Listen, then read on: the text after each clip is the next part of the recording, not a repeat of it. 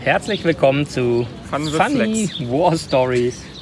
Fun with Flex erinnert mich an Kirkuk. Ähm, Fun, Funny War Story 7. Ja, Ähm, das, na, entspann dich, Timo. Die Peschmerga-Flaggen sind da. Nee, die Peschmerga-Flaggen nicht. sind weg. Ich drehe mir vielleicht wieder um. Das andere war besser. Ich glaube, die nächste Folge haben wir bald ein Thema. Also, wir hatten euch äh, gefragt, wie immer, was wollt ihr wissen, was interessiert euch? Und da äh, habt ihr wahrscheinlich diesen recht hoch gerankten Kommentar gesehen mit ähm, der Unterschied zwischen Theorie und Praxis ist in der Theorie viel kleiner als in der Praxis. Da haben wir uns gesagt, ja und nein. Also uns fielen beide direkt genug Dinge ein, bei denen wir, bei denen ich auf jeden Fall in der Theorie ganz andere Dinge gelernt habe als in der Praxis. Ähm, bei Timo ist es mal so, mal so. Da gibt es ein paar lustige Analogien. Wenn ihr euch jetzt wundert, äh, warum es hier Chip, Chip und Wow, Wow und Mau, Mau und so weiter macht, wir sitzen draußen in der Natur. Mutti hat uns aus dem Keller geschmissen und gesagt, geht raus, die Sonne scheint, äh, mach was im Park. Haben wir gesagt, geil, wir packen das ganze Equipment ein und setzen uns den Park. Machen das gleiche wie immer. Ähm, also nur, dass ihr euch nicht wundert. Und wenn ihr das äh, Video guckt, nicht, dass ihr euch wundert, warum hier so komische Gestalten überall sind. Das ist Berlin, das ist normal. Also, ähm, zur Theorie und zu, und zu Training. Ich mache ja aus Langeweile und weil es mich interessiert und in einer Kombination daraus alles Mögliche. Und äh, also von, von Kampfkunst über Schießen, über, ich habe gelernt, wie man gepanzerte Fahrzeuge sinnvoll fährt. Ich bin mal mit dem Panzer rumgefahren und mit dem APC und ähm, irgendwie hat mir Fallschirmspringen und Flugzeugfliegen zumindest mal kurz angeguckt und all so ein Kram. Also einfach, und Gabelstapler fahren. Und alles hat irgendwie so seine theoretische Berechtigung. Und ähm, da gibt es immer ein Problem. Im Prinzip, wenn man hochwertige Trainings macht. Also wenn ihr mal zum Beispiel lernen wollt, ein gepanzertes Fahrzeug richtig und sinnvoll zu fahren, dann ähm, am Ende landet ihr meist bei Fidelis Kleur in ähm, Dubai. Und da sitzt ihr dann in so Landcruisern, die 6,5 Tonnen wiegen und eine Viertelmillion das Stück kosten und ähm, die irgendwie ziemlich geil zu fahren sind, auch wenn sie scheiße schwer sind. Und dann habe ich gelernt, wie man mit dem Ding driftet, wenn die Reifen zerschossen sind und wie man es fast überschlägt. Dann hat Fidelis mir gezeigt, wie man es richtig überschlägt. Und dann haben wir gelernt, wie man es wieder auf den Kopf stellt und was passiert man, wenn eine Gasgranate reingeschossen wird und ich weiß nicht, was noch alles. Sehr, sehr schön. Äh, ja, und äh, das, das könnt ihr auch hier, wir packen es in die Show Notes, da habe ich noch ein Video zu und äh, irgendwie Fotos und einen Artikel. Aber wenn ihr dann ähm, zum Beispiel in Kurdistan seid und sagt, okay, da hinten knallt es ein bisschen viel, ich hätte gern so ein sondergeschütztes Fahrzeug, ähm, dann kriegt ihr oft irgendeine Dreckschleuder, die deutlich mehr eine Todesfalle als ein sondergeschütztes Fahrzeug ist. Und ähm, zum Beispiel, dass es heißt, ja, da haben wir einen Landcruiser, sagt man geil. Der wiegt jetzt irgendwie viereinhalb Tonnen, so müsste VR7 sein. Also so, so, dass man mit einer Kalaschnikow ein bisschen drauf schießen kann. Und so, das erste, was man macht, ist ein Bremstest. Und dann hat man das Gefühl, dass das Ding gleich ein Salto vorwärts macht, weil schon beim geringsten Bremsen die Federn am Anschlag sind und die Karre anfängt auszubrechen. Fluchtwände will man gar nicht mit anfangen. Und wenn man dann die Motorhaube aufmacht, geraust es einem. Zum einen, weil der Motor irgendwie total unterdimensioniert ist. Und zum anderen, weil Sachen wie der Sicherungskasten und äh, die Batterie und so nicht gepanzert sind. Die meisten gepanzerten Fahrzeuge auf der Welt, die ihr je sehen werdet und in denen ihr je sitzen werdet, wenn ihr nicht gerade Merkel oder Macron heißt, sind übrigens ähm, grenzwertig bis Todesfalle. Also prozentual der deutlich größere Teil. Ähm, da packe ich auch mal einen Artikel zu in die Show Notes. Da habe ich mal erklärt, was, ähm, das ist ein Zitat von einem Briten, der gesagt hat, also ob du besoffen auf einer Single-Party bist oder einen billigen gepanzerten Fahr Wagen kaufst, am Ende wirst du gefickt. Das ist eigentlich alles das Gleiche. Ähm, das hat es ganz gut zusammengefasst. So, was ich in Kurdistan aber durchaus mal äh, dann gefahren bin, war so ein Humvee von den Amis. Also der hatte so, so ein paar Besitzerwechsel. Die Amis haben den in den Irakkrieg mitgebracht und dann haben die, äh, hat die irakische Armee die geschenkt bekommen. Und nachdem die irakische Armee damit rumgeheizt ist, haben sie die in äh, Mosul stehen lassen oder auch in Kirkuk auf dem Flughafen. Da habe ich ja auch mal drüber geschrieben, wie wir da die, diesen Stapel von Autos gefunden haben.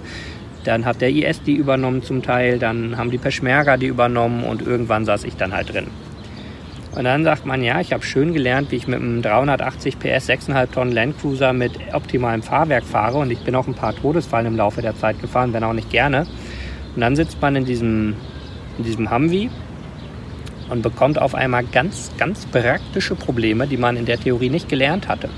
Und das eine ganz praktische Problem ist, wenn man so mein Format hat, also so eher normal, nicht tierisch muskulös, und man macht die Tür zu, fährt zur Tankstelle und die Tür geht nicht auf. Und das Problem ist ganz einfach. Ich weiß gar nicht, was die Tür genau wiegt. Da gab es so verschiedene Angaben. Aber es war irgendwas zwischen 300 und 400 Kilo. Und die geht einfach nicht auf. Ähm, Ende vom Lied war, dass ich dann äh, mich also mit beiden Füßen vor die Tür stellen musste von innen und mit so einer Art Besenstiel sie aufgehalten habe, weil ich Angst hatte, dass mir sonst das Bein abgehakt wird. Und so Dinge wie Fluchtwände und so weiter, da brauchte man überhaupt nicht dran denken. Und ähm, dann auch noch ein ganz, ganz praktisches Problem, was man auch in keinem Training lernt. Stellt euch mal vor, ihr seid am Rande von so einem Kriegsgebiet, wo IS und Peschmerga sich kloppen. Ihr fahrt mit so einem Humvee, mit, also mit Geschützturm, mit abmontiertem Geschütz zu einer Tankstelle, macht die Tür auf. Ähm, rein technisch funktioniert das alles. Aber die erste Frage, die kommt, ist, wo hast du die Karre her und was machst du damit? Und dann jemanden, dessen Sprache man nicht richtig spricht, zu erklären, dass man sich gerade so ein Fahrzeug irgendwo geliehen hat, ist gar nicht so einfach, blieb aber ein sehr lustiges Gespräch. Am Ende konnte ich schon erklären, dass ich sozusagen äh, legitimer Fahrer gerade dieses Fahrzeugs bin. Also war im Detail ein bisschen schwierig. Ähm, aber das ist noch so mittelpraktisch. Das kann man sich vorstellen. Timo ähm, ist ja in erster Linie nicht so sehr für Fahrzeuge und so zuständig, sondern für Menschen aus Einzelteilen wieder zusammenbauen. Also wenn die sich so Wissen zerstückelt haben, dann wieder irgendwie schön zusammenbauen. Und ich hätte gedacht, dass das, was man im Krankenhaus lernt und was so in der Theorie von Notfallrettung und so vorkommt, also ich habe ja auch mal ein bisschen Notfallrettung früher gemacht, aber nur technische Rettung, dass das ein bisschen ähm, abseits von dem ist, was man da erlebt. Aber du sagst ja, in der Praxis gibt es da lustige, lustige, sagen wir mal, Analogien. Also vorneweg muss man sagen, ich meine, vom Beruf her bin ich ja Krankenpfleger und die Krankenpfleger, äh, die das, das, vielleicht hören mögen, werden ja auch wissen, dass das, was man in der Ausbildung lernt, jetzt eigentlich, sagen wir mal, zu 50, 60 Prozent nicht einsetzbar ist im Ausland. Dementsprechend will ich vorneweg schon sagen, Formal bin ich Krankenpfleger, aber in meiner Ausbildung habe ich mich für alles interessiert, nur nicht für den pflegerischen Teil, sondern immer schon eher für den medizinischen Teil. Dementsprechend ähm, ist mein Background da schon auch ein leicht anderer, auch wenn ich formal gesehen nur das bin. Und dann kommt es halt auch noch darauf an, in welchen Krankenhäusern man arbeitet und auf welchen Stationen man arbeitet. Die meiste Zeit meiner Karriere habe ich auf Intensivstationen verbracht äh, und davon den meisten Teil auf rein operativen Intensivstationen. Das Ganze auch noch in relativ großen Häusern, also so um die 1000 Betten und die Intensivstation halt so um die 25 Plätze. Wer sich mit der Materie auskennt, weiß, es ist schon eine ordentliche Hausnummer. Und das alles dann auch noch in Städten, die äh, ein gewisses Patientenklientel haben, was dann schon so in die Nähe geht. Also wer aus Hessen kommt, ich war die meiste Zeit so in Offenbach in der Gegend, Offenbach-Frankfurt. Und ähm, da hatten wir auch mal Fälle gehabt, wo sich an Silvester zum Beispiel eine Person auf Speed die Hand weggesprengt hat. Und äh, wenn man jetzt dann guckt, die Analogie, äh, sich mit Speed die Hand wegsprengen oder mit einer AED eine Extremität abgesprengt, das ist schon mehr oder weniger irgendwie dasselbe. Also besser Arm dran als Arm ab, ja. wie man immer sagt. Und man muss sich das vorstellen, klar, wir sind nicht der Rettungsdienst, also wir sind jetzt nicht die Ersten in der Versorgungskette, aber wir bekommen die schon äh, quasi so notdürftig zusammengeflickt, irgendwie da so vorgeschmissen. Mit Gaffer. Ja, quasi halt wirklich einmal, man kann sich das so vorstellen, so einmal ein Druckverband drum und hier zack, vom Reiter. Also man muss sagen, unsere Intensivstation hat einen direkt angeschlossenen Schockraum gehabt. Dementsprechend, also Schockraum ist das, da bekommst du die Schwerverletzten quasi so halb zusammengeklebt von der Straße direkt vorgeschmissen. Also das ist noch nicht groß weiter bearbeitet. Mach mal kurz Pause, Enno. Hm? Mach mal Pause, Enno. Mhm. Hm, muss ich stoppen. So, wir waren gerade beim Thema sich auf Speed Gliedmaßen absprengen und so weiter. Jetzt werdet ihr feststellen, dass der Ton abrupt anders ist und vor allem solltet ihr das Video gucken, dass das Bild hier etwas sonnengetränkt anders aussieht. Uh, und wir jetzt etwas kuschelig auf einer Bank sitzen. Der Hintergrund ist, kein Spaß, der Teil in dem Park, in dem wir saßen, wurde, während wir hier schön, wie Mutti sagt, in den Park gegangen sind, um den Podcast aufzunehmen, von der Polizei geräumt. Und da kamen sehr nette Polizisten, aber die sagten halt, hier ist geschlossen getan und ihr geht jetzt. Ähm, na gut, die Sonne stört auch nicht so sehr. Habt da ein bisschen Sonne. Das heißt also, Timo, du wurdest so rüde unterbrochen und das Thema war gerade, du sagst, Schockraum das ist, und genau, Extremitäten. dass das gar nicht so unterschiedlich ist. Ja. Weil, ähm, wie ich ja gerade schon angesetzt habe, das, was du im Schockraum teilweise angeliefert bekommst, sieht auch schon relativ kaputt aus. Jetzt könnte man damit argumentieren, ja, im Rettungsdienst hast du ja weniger Material zur Verfügung. Ja, gut, die Intensivstation, die ich, äh, wo ich gearbeitet habe, die haben da teilweise auch wenig Material gehabt. Und da hattest du auch schon das Gefühl, ähm, wenn du es jetzt vergleichst mit einem afrikanischen Buschkrankenhaus, wäre das eine Beleidigung für das afrikanische Buschkrankenhaus, weil die Sachen aufzusehen, die wir nicht haben, war eigentlich einfacher. Nee, Quatsch, die Sachen, die wir haben, war einfacher als die Sachen, die wir nicht haben, weil vieles hatten wir einfach nicht. Da kann sagen, mit afrikanischen Buskra Buschkrankenhäusern kenne ich mich ja wiederum exzellent auf. Ich bin ja in Ruanda aufgewachsen. Meine Mutter hat das Krankenhaus von Mukoma geleitet. Ja, deswegen kann man da schon relativ viele Parallelen ziehen. Und ich meine, klar, also vom Interesse her habe ich mich halt mehr so mit Notfall- und Intensivmedizin beschäftigt, was man halt Haus, also was, wo man relativ viel ableiten kann. Ich denke mal, so man kann man es ganz gut zusammenfassen. Dementsprechend ist bei mir der Unterschied zwischen Theorie und Praxis jetzt nicht so wahnsinnig hoch. Auch wenn ich mich jetzt nicht mit einem ausgebildeten Notfallsanitäter auf eine Stufe stellen würde, der ist selbstverständlich notfallmäßig besser aus, also besser geschult als ich. Aber im Vergleich mit dem, was dort unten an medizinischem Personal rumläuft, kann ich mich mit meiner ähm, Grundausbildung, mit meinen entsprechenden Erweiterungen eigentlich ganz gut sehen lassen. Was gab es denn an lustigen Kram? Ist mal, gab es äh, eine wilde Fehldiagnose, hatten wir ja letztes Mal schon. Aber davon ab ähm, gab es Dinge, wo du in dem Moment vielleicht gesagt hast, und nachher gedacht hast, aber eigentlich war es doch ganz lustig. Ich weiß schon, auf was du hinaus willst, deswegen werde ich das jetzt nicht als erstes sagen. Ähm, jetzt außer diesen einen Vorfall mit uns beiden gab es eigentlich nichts Großartiges. Ich meine, wir hatten ja letztes Mal schon den, das Mädchen halt eben angesprochen mit der Infektion und so Geschichten hast du halt echt häufig. Und mittlerweile ist es schon so, ich kenne halt ein paar Leute dort unten und wenn die wissen, dass ich da bin, kriege ich halt immer so die Bilder schon geschickt. Hier, guck mal, so sieht mein Baby aus. Und ich so, ja toll, der macht das, das und das. Und was macht er genau das Gegenteil von dem, was ich gesagt habe, was er tun soll? Und dann werde ich gefragt, was ich denn jetzt tun kann, damit es besser wird. Ich so, ja. Aber ich denke, das kennt jeder eigentlich, dass man um Rat gefragt wird, dann macht die Person genau das Gegenteil und meint dann, warum hilft's nichts. Ich hatte mal, fällt mir gerade ein, also von wegen, wenn man vor Ort ist, ähm, wenn man hier in Deutschland so Sportschütze ist, man holt sich eine neue Optik, man will genau zielen, da macht man es oft so, man legt das Gewehr oder die Pistole, also spannt das quasi ein, dass es mit jedem Schuss gleich schießt.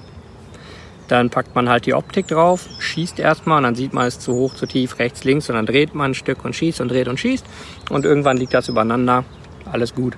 Wenn man jetzt für verschiedene Distanzen das hat, dann gibt es zum Teil Optiken, die das können und so weiter. Ende vom Lied ist, so macht man das, theoretisch. Und vor Ort war ich dabei, da hat ein äh, Peschmerga, also äh, Kava, äh, versucht, seine neue Zieloptik an meinem 16 einzurichten. Und ähm, irgendwie im Großen und Ganzen, es hat nicht richtig funktioniert. Und dann hat jemand anders gesagt, ja, ähm, guck mal, die, die Schiene bei dir, auf der die Optik sitzt, die ist schon grundsätzlich ein Stück schief, aber ich kann das richten. Und er hat schlimmerweise gesagt, ja, klar, wenn du dich auskennst, mach mal. Hat an nichts Böses gedacht ähm, und dachte, jetzt kommt irgendein guter Trick oder ein Werkzeug zum Einsatz. Das kam dann auch.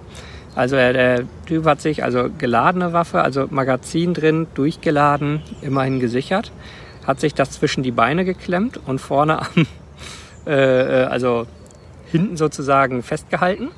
Dann hat er aus seinem Halter eine Handgranate genommen und mit der scharfen Granate angefangen, auf diese Optik zu zimmern. so ungefähr in die richtige Richtung. Nachdem er dem echt ein paar üble Schläge verpasst hat und das richtig laut wurde, also nicht so laut, die Granate ist nicht hochgegangen. Ich habe gesagt, alles klar, ich lasse mein Handy hier stehen und ich gehe ungefähr 100 Meter in die Richtung und dann gucke ich mir den Feuerball an. Ja, das Ganze ist das Gewehr weggerutscht und so weiter, also wie in so einem Loriot-Film. Und bis er dann echt ein paar Mal richtig fest draufgezimmert hat und das Ding auch deutlich die Optik sich ein Stück gezogen hat, hat er geschossen. Und dann lag es völlig daneben, weil er auch noch in die falsche Richtung drauf gezimmert hat. Ja, danke, danke, du schießt perfekt. Wir gehen jetzt ganz schnell weiter, bevor du noch mehr so schlaue Ideen hast oder noch der Milan oder so zum Einsatz kommt. Ähm, ja. Ich glaube, so schlimm ist beim medizinisch nicht.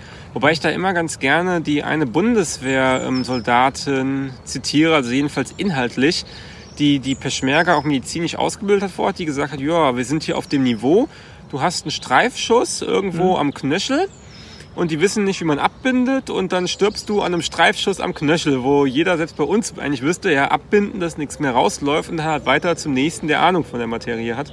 Und das ist so das Niveau, auf dem man sich da in einigen Bereichen aufhält. Also auch nur so für die Unwissenden sozusagen. Wenn man eine Schussverletzung hat und jetzt nicht einen Streifschuss am Knöchel, sondern ähm, sagen wir so eine, eine dicke Ader am Bein, also so eine Hauptschlagader, wo richtig das Blut pulsierend rausfliegt. Da hat man nicht wie im Actionfilm sechs Stunden Zeit, bis man mal ein Hello Kitty Pflaster draufklebt. Da reden wir von ungefähr 90 Sekunden, bis man bewusstlos ist und sich nicht mehr versorgen kann. Mm, und drei bis fünf Minuten, bis man leer geblutet ist und tot und nicht mehr zu retten. Also es geht schon darum, dass man da selbst einfache Verletzungen schnell versorgt. Und ähm, ja, oft entweder ist das Material vor Ort nicht da oder nicht in der Menge oder nicht, die, die Leute wissen nicht, wie man es benutzt und so weiter. Äh, und zum anderen scheint mir, was da auch so ein Teil der Mentalität ist, dass man sagt, ja, das ist halt so. Also mir kam es so ein bisschen vor wie in mhm. Madagaskar mit, und wenn du krank bist, gehst du ins Sterbeloch und dann stirbst du, weil das ist halt so. Und so, ja, wenn du angeschossen wirst, dann stirbst du halt. Und dann sagt, ja, aber sollte man da vielleicht nicht was machen? Also so, äh, nicht mal, nicht mal bilden und so. Ja, ja, im Prinzip schon. Ähm, das war auch so eine Sache, die ich nie so richtig verstanden habe, die mir in so verschiedener, in verschiedener Form immer wieder ähm, so begegnet ist. Äh, ja, mir fällt aber noch eine Sache ein, so halb zum Thema gehörig, aber immerhin. Ähm, wir waren in einer Kaserne und äh, also auch so, ich weiß gar nicht, ob man da theoretisch was zu lernt. Aber ich würde von ausgehen, dass es in der Kaserne eine Dusche gibt. okay, meine Anforderungen sind zum Teil hoch. Es gab, ich glaube, in der ganzen Kaserne für so 100 Leute einen Wasseranschluss. Das war ein Schlauch. Da hat man halt das, äh, das Wasser zum Abkochen geholt. Da hat man sich drunter geduscht, da hat man das Auto geputzt und äh, alles gemacht. Und ähm, dann gab es aber immer wie so Gerüchte, dass man da irgendwo waschen, also sich waschen, Sachen waschen kann. Ich habe es aber nur so halt mitbekommen. Und irgendwann habe ich gesagt, so, hey, okay, wie war jetzt der Trick mit Wäsche waschen? Und die haben gesagt, na, äh, Mohammed, Mohammed macht das, fahr zu Mohammed. Ich sage, okay. Und das war wieder ein Problem, weil der Sprachmittler nicht da war und äh, unsere Kommunikation aus vier Wörtern ungefähr bestand. Und dann hat mir aber jemand auf, äh, was weiß ich, Google Maps oder so gesagt, hier, dahin musst du, Mohammed. So, okay. Ähm, dachte, vielleicht ist es ein Waschsalon, es ist ein Café mit einer Dusche oder was weiß ich was. Äh, vielleicht eine Kombination aus Tankstelle, Dusche und äh, Waschmaschine. So das Beste, was ich mir vorstellen konnte. Ich bin dann erstmal zu ungefähr dem Punkt gefahren. Das war nicht mal eine Adresse, weil Navi ist halt so ein bisschen scheiße. Und das war so echt halbwegs im Nichts, also bei Chanakin, also bei 120 äh, Kilometer vor, vor Bagdad, äh, neben dem Iran, äh, vor den Hashd al-Shabi, neben dem IS-Gebiet, bei der irakischen Armee, also so echt scheiß Gegend. Ähm, und da war ein Neubaugebiet, wo fast nichts stand. Da stand eine, also wirklich eine richtig fette Villa, also so im Bereich von 400, 500 Quadratmeter mit Gästeanbau und allem. Also wie so ein kleines weißes Haus mit Vorfahrt, mit handgetrimmtem Rasen, mit riesen Zaunanlagen. Also so wirklich was Fettes, Teures. Also so, wo man sich, wo man sich, äh, keine Ahnung, den Chef von der Lufthansa oder sowas drin vorstellt. Ja, den Inhaber, nicht den Chef, so rum. Naja, hm, dachte ich komisch und bin halt hingefahren, hab halt nach Mohammed gefragt und sagten, ja, komm rein hier, komm rein hier, passt schon. Und, ähm, und ich war halt in völlig versifften, also so durchgeschwitzte Klamotten, mich irgendwie tagelang nur so mit so ein bisschen kaltem Wasser gewaschen und so. Und also es war wirklich so eins der nobelsten Häuser, in denen ich im Leben war. Und ich war halt völlig versifft und am Stinken. Und dann machte da so eine, so eine kurdische Hausfrau auf. Und also darf man sich jetzt nicht vorstellen wie so eine dicke Mutti oder so vom Klischee her, ähm, sondern so eher wie so ein durchgestyltes Model halt. Ähm, und äh, die sprach auch Englisch und sagte, ja, nee, also Mohammed ist nicht da, aber willst du Wäsche waschen, dich duschen und so? Ich sagte, ja, im Prinzip schon, aber es, also, sagt, ja, ja, komm rein, komm rein. Hat gesagt, hier, gib mir die Wäsche oder gib hier der Kollegin und äh, da hinten ist das Bad. Und geh dich erstmal in Ruhe duschen und äh, mach dich fit und alles und ähm, da liegt ein Bademantel. Also von uns aus schmeiß uns die Klamotten raus oder zieh die nachher wieder an. Hier hast du einen Bademantel und dann ähm, und dann sehen wir uns gleich, gibt was zu essen. Und ähm, sagt, okay, also irgendwie, ich bin richtig, aber die ganze Situation war halt völlig strange. Und da waren auch ein Haufen dann Mitarbeiter und Familienmitglieder und alle total nett. Dann bin ich in dieses Badezimmer gegangen und das war ungefähr so groß wie meine Wohnung. Und so mit, also so mit so marmorartigem Stein, also wahrscheinlich wird es kein richtiger Marmor gewesen sein, aber irgendwas Hübsches. Und also richtig protzig, richtig geil, richtig warme Dusche. Und so eine Regenwalddusche, nicht so eine billige, wie ich zu Hause habe. Jetzt kommt schon wieder die Polizei. Aber okay, ich glaube, diesmal können wir sitzen bleiben. So, Ende vom Lied war, ich habe da, ich weiß nicht wie lange geduscht, kam dann raus, es war eine freundliche Familie da, die echt alle aussahen, als seien sie entweder Bodybuilder und Model oder einfach Model und Model oder Reich und Model, aber die so überhaupt nicht in dieses rechtliche Bild passten die irre freundlich waren, exzellentes Englisch sprachen und mit mir zu Abend gegessen haben, so zwei Stunden lang. Und da habe ich mich halt bedankt und auch gesagt, ey, hier, also danke, danke. Und habe gesagt, für mich ist die Situation irgendwie sehr merkwürdig. Was macht ihr hier? Das sind halt Unternehmer, die so, ein, ich, wenn ich es richtig verstanden habe, ein Bauunternehmen oder sowas haben. Ähm, die scheiße reich sind, die da leben, weil ihre Familie daherkommt und die sagen, sie lassen sich doch nicht vom IS oder irgendwelchen Irakis oder so ihr Leben da schlecht machen denen aber klar ist, dass die Peschmerga um die Ecke einen guten Job machen und weswegen sie einfach so der Anlaufpunkt sind für Dusche und Wäsche waschen und was essen. Nach zwei Stunden habe ich dann alle Klamotten, also nicht sauber, lupenrein sauber, also äh, so Meister Proper sauber, die, die Hemden mit gestärkten Kragen, alles gebügelt und so weiter gekriegt, noch ein Lunchpaket und draußen die Karre war gewaschen. Unglaublich! Und das war für die völlig normal. Er sagt, solche Sachen, das war so abgefahren und bizarr, also dieses gesamte Setting. Ähm, aber es war super geil, ähm, aber war so wie, wie aus einer anderen Welt oder also irgendwie äh, merkwürdiges Zeug. Du kennst sowas. Mhm. Wie sind die Krankenhäuser so? Waren die auch so geil? Ja, ich würde mal sagen, es kommt darauf an, was man an Krankenhäusern jetzt gewohnt ist. Also ich denke mal so auf Kreiskrankenhausniveau ähm, kann man es ganz gut machen. Also in Erbil, in, im Central Hospital und so weiter war ich jetzt noch nicht gewesen. In Krankenhäusern selbst war es ein Duhok hauptsächlich in so einem, Gott, wie hieß das? Hevin, glaube ich, oder mhm. Heaven, irgendwie so in der Richtung hieß es. Da war ich mal drinnen gewesen. Ähm, aber ansonsten bin ich eigentlich eher im Peschmerga-Bases gewesen. Also mhm. jetzt nicht so wie Enno direkt an der Front, weil ich muss ja immer noch so ein bisschen auf die Behörden aufpassen. Das war damals schon abzusehen gewesen. Ähm, bei mir war es vor allen Dingen halt bei den, von den Special Forces eine Base in der Nähe von Erbil, die auch, ja, kommt darauf an, was man jetzt als, als Referenz nimmt. Eine, gegenüber einer Bundeswehrkaserne ist es sehr spartanisch. Gegenüber ein, eines Bundeswehrcamps, also eines größeren, ist es jetzt auch noch ein bisschen spartanisch, aber war sauber gewesen, war geräumig. Jede Einheit hat seinen eigenen abgesperrten Bereich gehabt. Und wenn dann doch mal ein Mörser drauf gefeuert wird, hast du wenigstens nur einen Teil erwischt und nicht alles. Also so gesehen war es eigentlich ganz nett.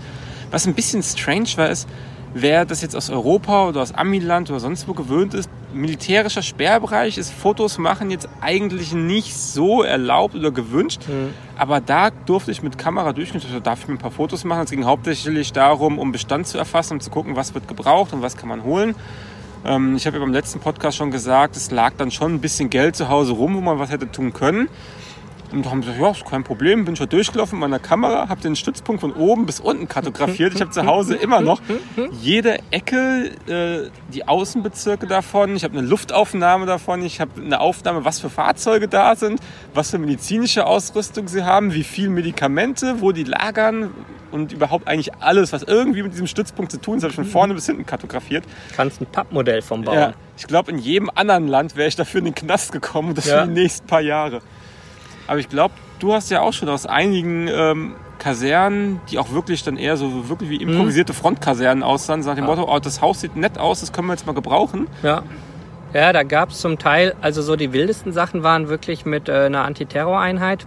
Die, also, die haben ihre Kaserne und die haben dann aber so, ich glaube, bei den Amis würde man sowas wie Forward Operation Base oder so nennen. Also so temporäre Unterschlüpfe für einen Tag bis zwei Wochen oder irgendwie sowas, ähm, wo sie halt so ihren Kram sammeln und wo man sich hin zurückziehen kann. Und da gab es zum Teil auch so Sachen, das war ein Haus, also so ein sagen wir so ein großes kurdisches Einfamilienhaus, so 200 Quadratmeter oder so aus so, so ein Betonbau.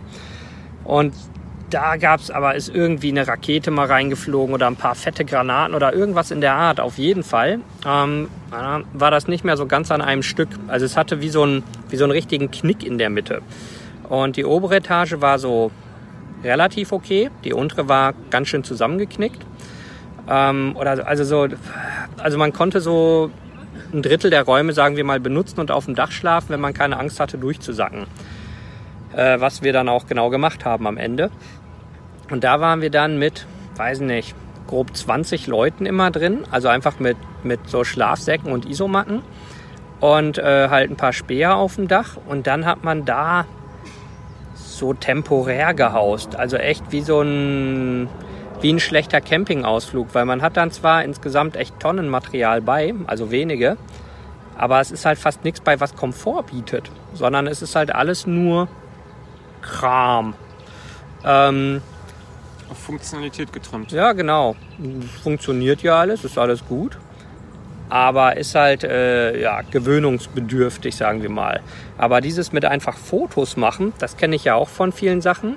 Das Geilste war, ich, war als ich bei Major General Sheikh Ali war, ähm, zuständig für unter anderem die Ninive-Provinz damals, also den Bereich so zwischen Syrien, Mosul und äh, Dohuk Sacho so ungefähr.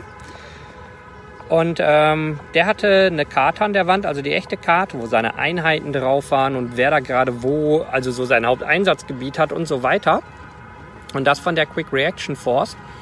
Und dann ähm, habe ich ihn halt interviewt vor der Karte und der hat mir Sachen erklärt und irgendwann habe ich halt auch mittendrin gesagt, sag mal, ähm, so wir sind hier im militärischen Sperrbereich wahrscheinlich. Wir sind hier an einer Base direkt an der Front. Auf der anderen Seite vom Fluss beginnt das unklare Land, potenziell IS.